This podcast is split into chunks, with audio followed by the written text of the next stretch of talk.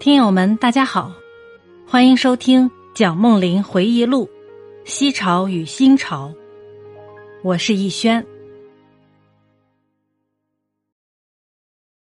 大约一年之后，蒋总司令在民国十七年即一九二八年完成部署，准备继续北伐。他指挥的军队渡过长江，沿津浦路向北京推进。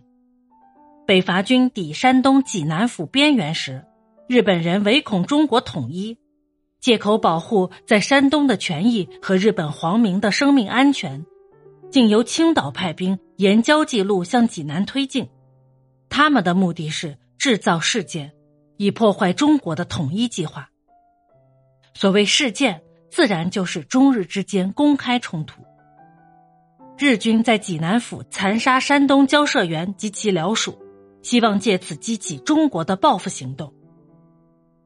蒋总司令洞烛日人阴谋，深恐小不忍而乱大谋，决定暂避其锋，把国民革命军的前头部队调离山东，并以迅雷不及掩耳的手段渡过黄河，直逼北京。因而，国民革命军未遭阻挠，统一目标亦赖以实现。日本军队在山东扑了个空。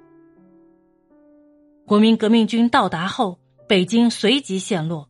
北京政府的纸老虎被南风一吹就倒了。民国十六年，国民革命军进杭州时，我被任命为省政府委员兼教育厅长。我在政府中担任工作的经验也就在杭州开始了。杭州是浙江的省会，也是我青年时代读书的地方。省政府由省政府委员会组成。国民政府在南京成立以前。所有省府委员以及主席，都是由国民革命军总司令蒋介石将军委任的。省府委员之中有五位分别兼任民政厅长、财政厅长、军事厅长、建设厅长和教育厅长。省府委员会之上，则有国民党中央政治委员会浙江分会，负责全省一般政策。政策决定后，即下令省政府执行。会议主席由省主席张静江先生担任，由我任秘书长。这是我第一次担任国民党要职。后来省境情势渐趋稳定，政分会随告撤销。省政府和南京的国民政府一样，充满着改革和建设的精神。中央政府的重大施政，我将在下一章加以叙述。省政府的建设计划相当庞大，但是。革命之后，此项计划难免受经费支出的限制，因此只能将工作集中在铺筑公路上面。几年之内，的确铺了不少的公路。省城本身也有许多道路经省政府指定拓宽或添建。两年之后，杭州城内已经添筑了许多宽阔的马路，西湖沿岸和苏堤也辟了马路，直达西山各名胜。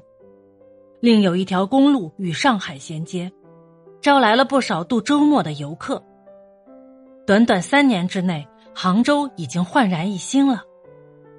市区之内，西湖之滨以及湖边山路新建洋房别墅，像雨后春笋一样出现，人口激增，商业也盛极一时。各县市也新建了许多电灯厂，若干乡村里。还装设了蒸汽，帮助灌溉稻田。因为浙江是丝织业中心，政府开始提倡科学养蚕法，以科学方法培育蚕种，然后转售给养蚕的人。头一年里，科学蚕种曾经引起强烈的反对，因为养蚕的人受了以传统方法培育蚕种的人的影响，对于科学蚕种发生怀疑。但是事实胜于雄辩。第二年中，政府出产的新式蚕种已经供不应求。为了改善田租制度，政府举办全省耕地调查，工作继续了好几年。浙江省所采用的办法与共产党对农地所采用的激烈手段事成对照。浙江省采取一种比较温和的“二五减租”的办法，也就是佃农付给地主的田租普遍减低百分之二十五。佃农通常以主要作物收获的百分之五十付给地主田租，二五减租以后，佃农就只要付收成的百分之三十七点五了。田租的租率已经维持了几百年，计算方法各地互有差别。实行二五减租以后，有些地方的佃农得到很大的利益，在另一些方面，这个减租办法。却在地主与佃农之间引起了严重的纠纷。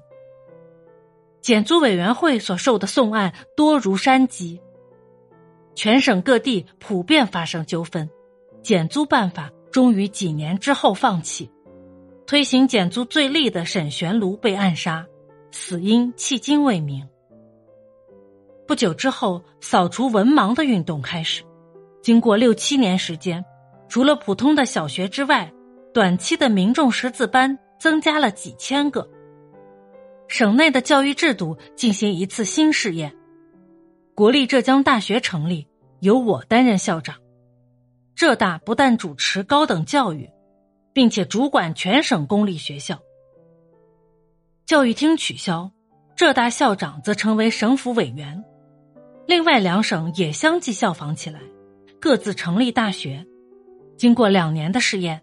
另外几省发生内部纠纷和政治争执，整个制度终于在民国十八年即一九二九年废止。那时我任国民政府教育部长，所以培植这个制度和埋葬这个制度的都是我自己。我在杭州整整住了一年，一年应任教育部长，同时兼任浙江大学校长，因此经常往返京杭之间。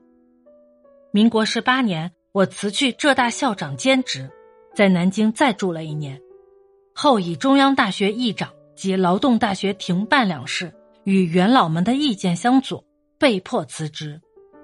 我当时年壮气盛，所有决策必贯彻到底，不肯通融。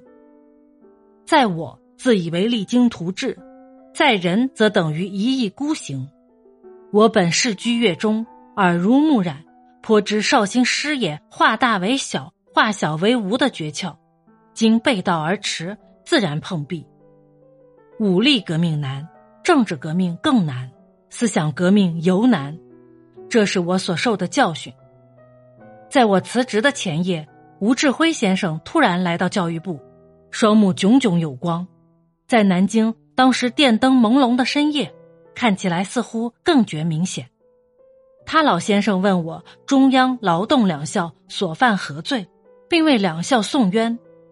据吴老先生的看法，部长是当朝大臣，应该多管国家大事，少管学校小事。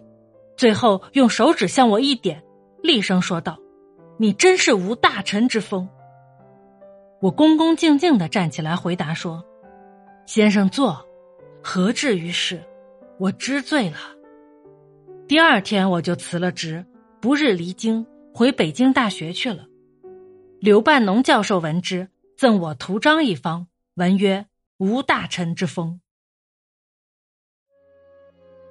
本集播讲完毕，感谢您的收听，欢迎订阅、收藏、评论。